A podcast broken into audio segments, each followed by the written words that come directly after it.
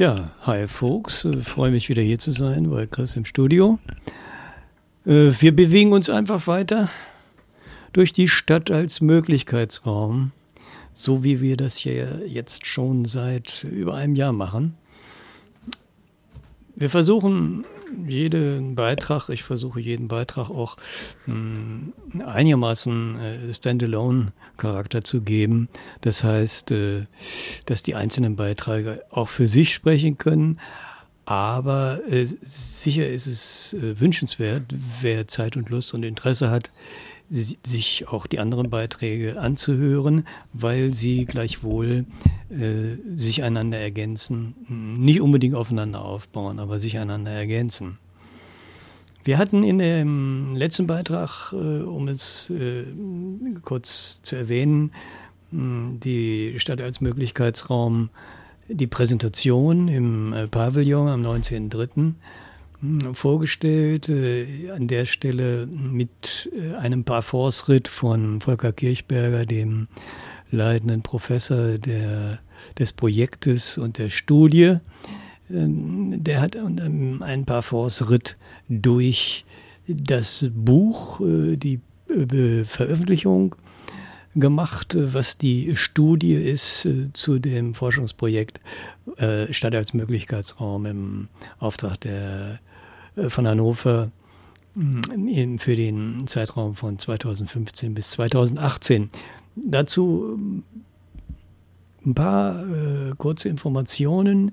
Äh, letztes Mal war es äh, der Klappentext vom Buch, äh, diesmal ist es die Einladung, die äh, ein, ein kurzes Feeling dafür geben möchte, worum es in der Sache auf einer allgemeineren Ebene geht.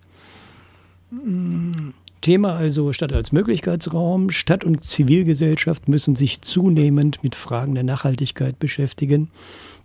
Im Rahmen dieser Veranstaltung werden das Buch äh, Stadt als Möglichkeitsraum, Experimentierfelder einer urbanen Nachhaltigkeit und der Film Hen Other, super schöner Titel, von Sascha Kagan äh, gefunden. Großes Kompliment an der Stelle mal zwischendrin als Zwischenruf. Also, und der Film äh, Han Other äh, von dem Autor äh, äh im offenen, äh, Sascha Kagan in dem Fall, im offenen Diskussionsformat vorgestellt. Auf Grundlage unseres wissenschaftlichen Projekts in Hannover zwischen 2015 und 2018 sollen äh, unter anderem kulturell, künstlerische und kreativ innovative Initiativen einer nachhaltigen Stadtentwicklung betrachtet und diskutiert werden. Was sind die Potenziale solcher Projekte? Welches die Netzwerke, in denen sie verwirklicht werden? Und wo liegen die Probleme und Chancen der Umsetzung? Diese und weitere Fragen äh, ebenso wie Denkanstöße und Handlungsoptionen für eine urbane Nachhaltigkeit in Hannover wurden also gemeinsam an diesem Termin äh, erörtert, vorgestellt, diskutiert. Den Auftakt machte, wie gesagt, äh, Volker Kirchberg mit einem äh, Querschnitt durch das Buch. Äh, den haben wir im O-Ton äh, letztes Mal ähm, präsentiert. Heute will ich äh, aus der Fishbowl die dort organisiert war, äh, gerne ein paar äh, Stimmen auch wieder im O-Ton äh, vortragen. Fishbowl ist ja ein schönes Format, was ich finde zu dieser Veranstaltung auch sehr gut passt.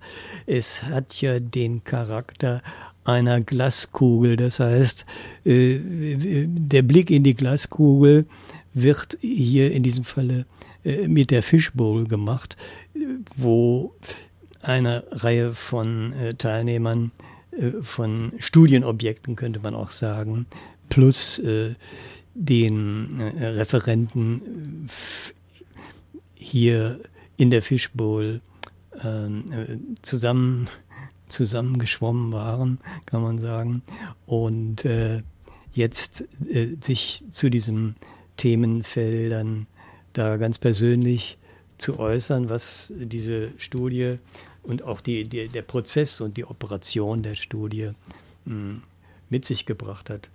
Ähm, was die, meine Auswahl, die ich hier äh, treffe, die ist sehr subjektiv und hat also keinen repräsentativen Eindruck, äh, äh Anspruch.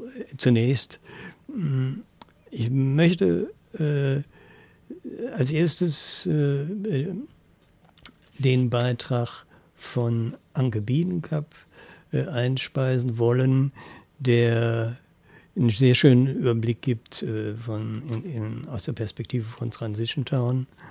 Hm, dem wird folgen Konstantin Alexander, dem wird folgen Lotte Braunert vom Platz und dem wird folgen Joy Lohmann. Okay, äh, wir können vielleicht an der Stelle äh, äh starten. Mh, hm, mit äh, Anke Biedenkap äh, in Sachen, in Sachen äh, Möglichkeiten, Stadt als Möglichkeitsraum. Äh, kurz äh, noch äh, eingeschoben, diese Fischbowl war also zweigegliedert. Das heißt, nicht oben und unten schwammen, sondern schon kreuz und quer, aber vielleicht verschiedene Fische.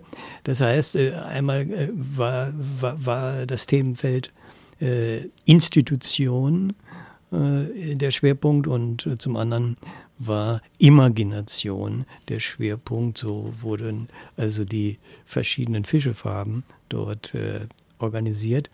Ähm, Ange Biedenkap äh, und Konstantin Alexander waren also die, ich sag mal, die blauen Fische. Und äh, wir starten jetzt mal mit dem, was da in diesem institutionellen Kontext Gleichwohl, man kann sagen, in diesem Falle auch mit, der, mit einer Kritik an den institutionellen Strukturen äh, vorgetragen wurde. Äh, würde jetzt an Chris sagen, dass er mit Anke Biedenkamp startet? Ja, im Buch auch erwähnt, das Prinzip Hoffnung. Ich würde das nochmal ergänzen, um die Überzeugung steht, der Tropfen hüllt den Stein. Also einmal irgendwas zu machen und zu hoffen, dass sich dann alles sofort ändert, das ist äh, ein schöner Traum, der manchmal in Erfüllung geht, aber im Kontext von Stadtentwicklung ist es eher das andere, dass wir uns tatsächlich vernetzen müssen und gemeinsam überlegen müssen, wie wir größere gemeinsame Ziele festlegen. Das ist auch nicht mal einfach, weil die, die wir hier im NGO-Bereich tätig sind, machen das mehrheitlich unterfinanziert oder gar nicht finanziert. Und dann ist es schon sehr viel schwieriger, in so einem Kontext auch gemeinsame Interessen zu entwickeln, wenn jeder auch noch nebenbei gucken muss, wie er an seine Grundfinanzierung kommt. Darüber hinaus ist es aber auch ganz wichtig, ähm, über Bande zu spielen. Also ich bin jetzt äh, seit über 30 Jahren in der Thematik Nachhaltigkeit tätig, früher eher im nachhaltigen Tourismus, jetzt eher in der nachhaltigen Bildung vor Ort. Und die Erfahrung lehrt, dass es ganz wichtig ist, sich erstmal innerhalb der Stadtgesellschaft Verbündete zu suchen, die nicht aus dem NGO-Bereich sind. Da gibt es eine ganze Menge, ob das jetzt die Kirchen sind, äh, kulturelle Vertreter oder andere Stakeholder, aber ganz deutlich auch zu machen, dass man nicht nur innerhalb dieser NGO-Szene, innerhalb der Nischenszene mit seinen eigenen Ideen hausieren geht, sondern tatsächlich auch versucht, andere anzustiften und mitzunehmen und dafür zu werben. Und ganz hilfreich ist es in dem Kontext natürlich auch noch weiter über Bande zu spielen sich über Landes- oder Bundesaktivitäten dann auch Unterstützung zu suchen, finanzieller Art und struktureller Art, um dann klassisch äh, schon in der Bibel erwähnt, als Prophet im eigenen Land äh, zu Hause auch wahrgenommen zu werden. Wenn man nur zu Hause irgendwie Dinge entwickelt und das ähm, auf der gleichen Ebene kommuniziert wird, dann hat das eine ganz andere Bedeutung, als wenn Externe sagen, Mensch, da passiert was Tolles, da muss man mal genauer hingucken. Und dann kriegt es eben vor Ort auch eine ganz andere Bedeutung, wenn von außen dann Neugier auf etwas gerichtet wird. Das klingt jetzt auch eigentlich ganz zuversichtlich und die Verbündeten äh, stehen wahrscheinlich bereit und man kann sie treffen. Gibt es denn auch, ich sag mal, die Evil? Man ist ja oft auch in solchen Gesprächsrunden dabei zu sagen, ja, das sind Strukturen, da müssen wir uns noch vernetzen und das klappt. Aber Sie als NGO-Mensch, äh, lang gedient, können vielleicht auch sagen, wo sind die entscheidenden Hemmschuhe oder wer, wer hintertreibt diese Möglichkeiten? Naja, das, der klassische Hemmschuh ist natürlich die Verwaltung per se, Never Change Running System. Das ist ja was, was sich über Generationen und Gesellschaften hinweg vollzogen hat. Und da mit dem überzeugenden Konzept zu einer anderen Überzeugung zu kommen und Mitstreiter zu finden, das ist natürlich nicht so einfach. Aber nichtsdestotrotz, es gab gestern hier im Hause einen wunderbaren Vortrag von einem Vertreter von Urbanista.de in Hamburg. Der hat äh, das auf einen kurzen Punkt gebracht, was ich äh, sehr gut ähm, nachvollziehen und auch unterstützen kann, nämlich für die Stadtverwaltung oder für Gesellschaften insgesamt müsste gelten, das neue Planen heißt ermöglichen. Also dass die, die unterwegs sind mit kreativen Gedanken und mit viel Potenzial von der Stadtgesellschaft, von der Verwaltung, von der Politik auch unterstützt werden, mit diesen kreativen Ideen für die Zukunft der Stadt auch beizutragen. Okay. Ähm, das war Anke Biedenkap, hm, vertritt hier in diesem Fall Transition Town Hannover und mehr, die Zukunftsinseln und mehr noch darüber hinaus. Äh, als nächstes haben wir einen Beitrag von Konstantin Alexander, der äh, maßgeblich äh, das IME-Zentrum aus dem Dornröschenschlaf äh, geweckt hat. Sehr engagiert. Und als ich davon gehört habe, äh, habe ich mich erstens gefreut und zweitens äh, kam mir ganz spontan äh, das Motiv, wer zu spät kommt, den bestraft das Leben. Hm, zwischenzeitlich hatte ich die Hoffnung, dass diese Strafe für das Engagement von Konstantin Alexander nicht stattfindet. Aber wir haben gelernt, dass diese äh, gegenwärtige Eigentümer äh, Heuschrecke des IME-Zentrums äh, keinen Einsatz geleistet hat äh, für eine Transformation und äh, stattdessen äh, es einfach an die nächste Heuschrecke weitergegeben hat. Diesbezüglich ganz guter Beitrag, reflektierter Beitrag von Konstantin Alexander als den nächsten Beitrag. Ich glaube nicht, dass das E-Mail-Zentrum je in irgendeiner Nische war. Es hatte eine Zeit lang einfach keine Aufmerksamkeit, sowohl regional als auch überregional nicht. Das hat sich radikal verändert. Ich würde da sagen, das lag ähm, an den Akteurinnen und Akteuren, die vor Ort aktiv waren. Es lag aber auch ein bisschen am Zeitgeist. Jeder, der sich so ein bisschen mit Stadtentwicklung gerade in Hannover beschäftigt, weiß, wir brauchen die Fläche, die 100.000 Quadratmeter, die da leer stehen. Und äh, die aktuellen Entwicklungen, die man ja aus der Presse verfolgen kann, zeigen, dass der Ansatz, wie es in den letzten 40 Jahren versucht wurde, das zu managen oder beziehungsweise zu verwalten, gescheitert ist und wieder scheitern wird.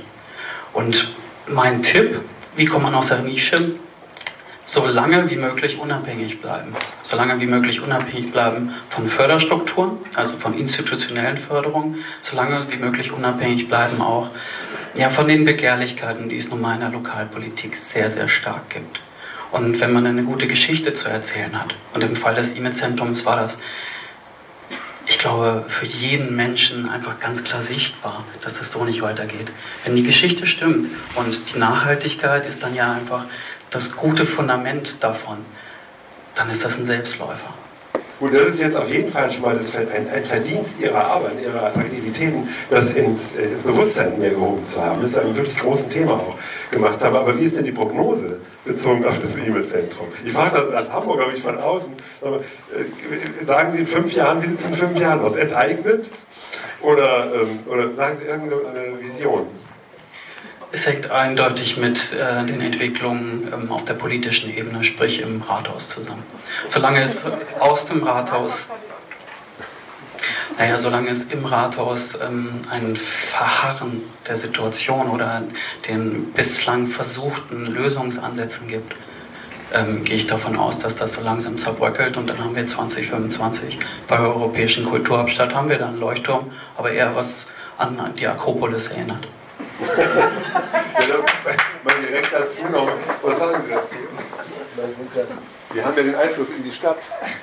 Das ist jetzt eine etwas unglückliche ähm, äh, Konstellation. Ja, das ist, äh, das Innenzentrum ist tatsächlich ein Problem, was uns schon etwas lange begleitet. Und äh, natürlich sind immer wieder Diskussionen da, was kann äh, äh die Politik da machen und die Überlegungen, äh, das Gebäude einfach äh, zu kaufen und selbst was zu machen. Natürlich denkt man auch mal darüber nach, aber wenn man guckt, was das einfach kostet, das ist einfach ein dreistelliger Mindestmillionenbetrag. Und wir reden ja gerade dabei, Nischen äh, aus dem äh, auch Kultur und alles andere dann einfach aus Nischen rauszunehmen. Und wir haben ein Investitionsprogramm aufgelegt zu dem, was wir sowieso jährlich in der Stadt investieren. Ist das schon etwas, was gut überlegt sein muss, weil das einfach bedeuten würde, dass wir einfach auf mehrere Jahre hinaus, wenn wir dann einfach das investieren, in vielen anderen Bereichen nicht investieren würden. Das wäre einfach nur, nur, nur etwas, was man einfach mit überlegen muss. Und insofern äh, müssen wir mal sehen, jetzt haben wir einen neuen Interessenten, einen neuen äh, Käufer. Da lacht einer, da lacht gerade Genau.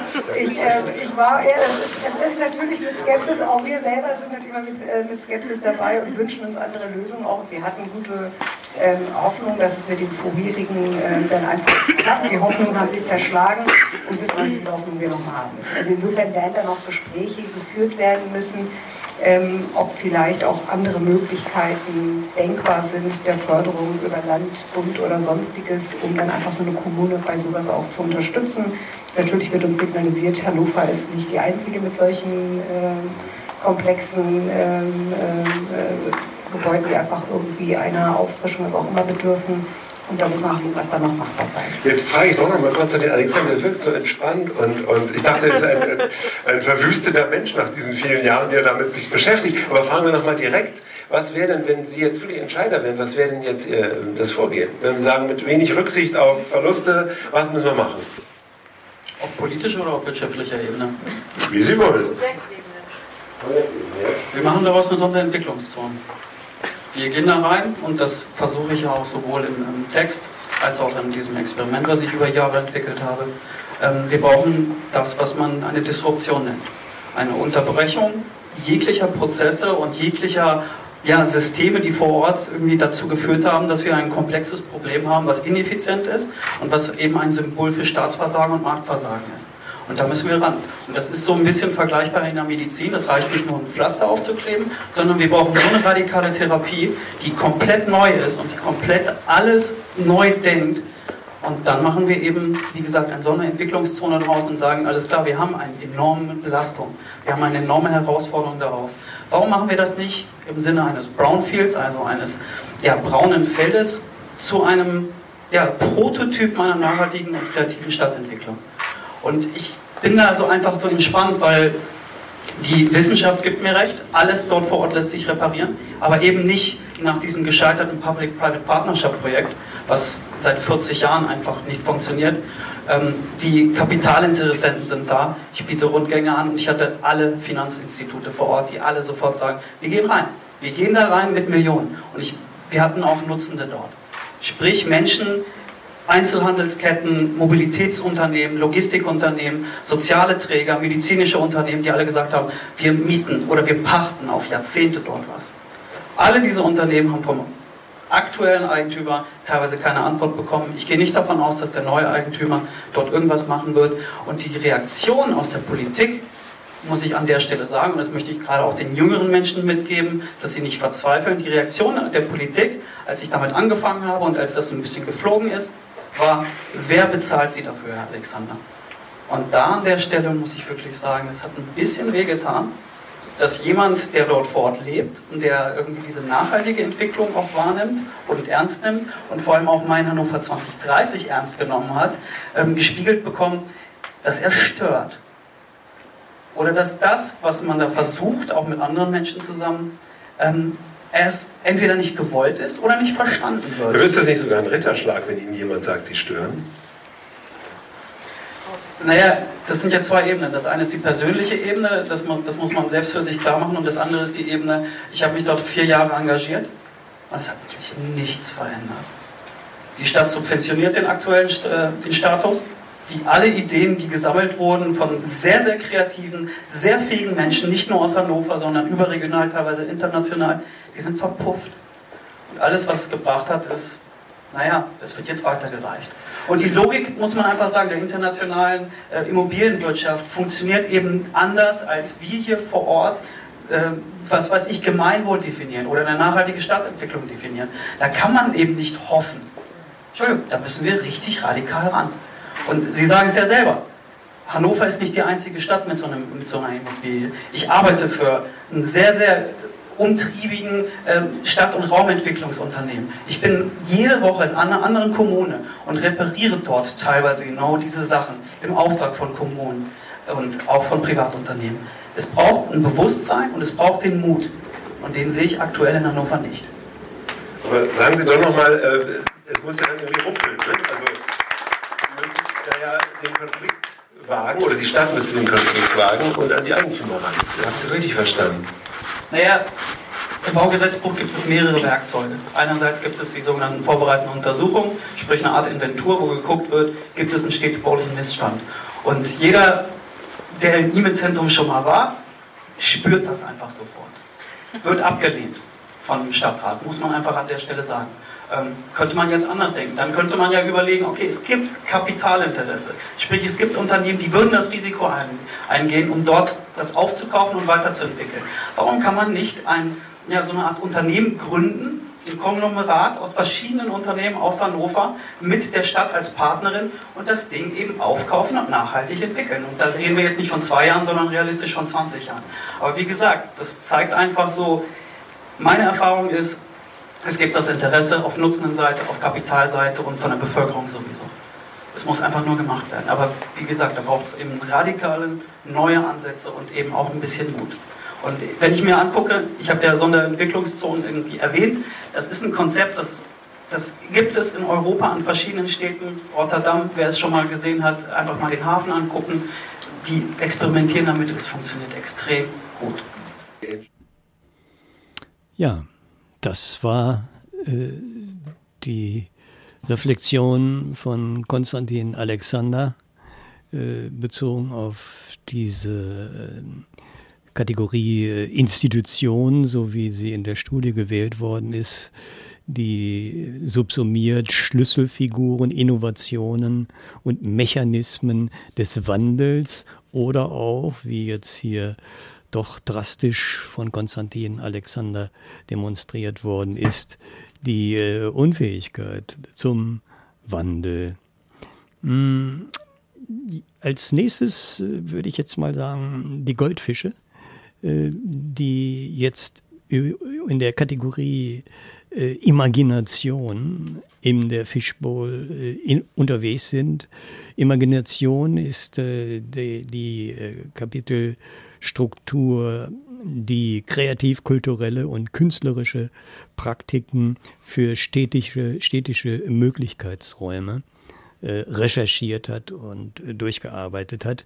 Ähm, dann nehmen wir an erster Stelle jetzt äh, Lotte Braunert mit einem O-Ton äh, zu dem Platzprojekt in der Försterstraße in Hannover. Sehr aktiv beim Platzprojekt in Hannover-Linden. Ähm, da habe ich mir jetzt im Briefing sagen lassen, da sind 35 Container, die man kurzfristig für Aktivitäten und Aktionen nutzen kann. Ähm, wir werden äh, auch etwas von Ihnen noch über die Gesellschaft für außerordentliche Zusammenarbeit erfahren. Vielleicht gleich als erstes, was steckt hinter dieser Gesellschaft? Der erstmal muss Hübscher Sound eigentlich. Ja. Ne? Eine kleine Klanginstallation. Ähm, ich selber bin beim Platz ähm, gar nicht so aktiv. Ich bin für den Hans eingesprungen, der da super aktiv ist. Ähm, ich bin viel aktiver dabei, den, ähm, die Gesellschaft für außerordentliche Zusammenarbeit mit aufzubauen. Ich bin eine Person aus einem riesengroßen Netzwerk. Ich selber arbeite bei dem Verein Ökostadt und habe mich dadurch eingeklinkt. Und ähm, ja, wir wollen ein großes Netzwerk für die Stadt aufbauen, für stadtgestaltende Initiativen, Privatleute wie Vereine, ähm, aber auch Institutionen ähm, und wollen eine Art Gemeinwohlökonomie für die Stadt aufbauen.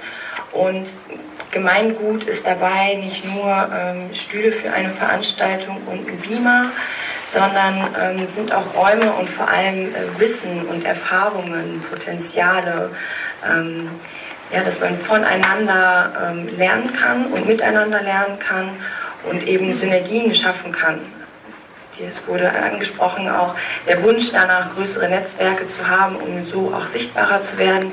Und genau das wollen wir irgendwie schaffen durch eben ein großes Netzwerk und äh, möglichst ähm, Lücken, äh, Lücken, schließen, Ressourcen teilen und ähm, so besser gemeinsamer, größer wirken.